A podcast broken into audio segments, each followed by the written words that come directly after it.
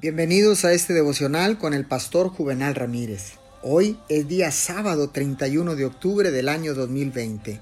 Que siga usted disfrutando y teniendo un feliz, maravilloso y bendecido fin de semana.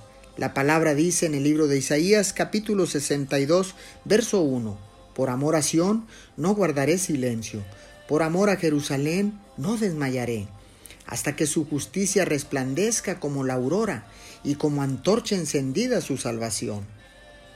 Es verdaderamente asombroso el papel tan grande que tiene el dinero en los movimientos religiosos modernos y el papel tan pequeño que tiene la oración.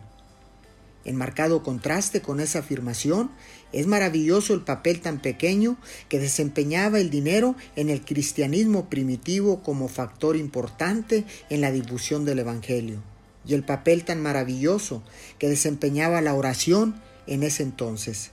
El mejor sitio para refinar la gracia de dar es pasando tiempo a solas con Dios mediante la oración. La difusión del reino de Dios radica en la oración y no en la canasta de la ofrenda. Oremos. Señor, entiendo de nuevo hoy, Padre Celestial, que la oración puede cambiar todas las cosas.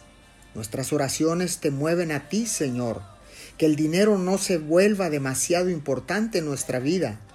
Te quiero a ti en primer lugar, en el nombre poderoso de Jesús. Amén y amén.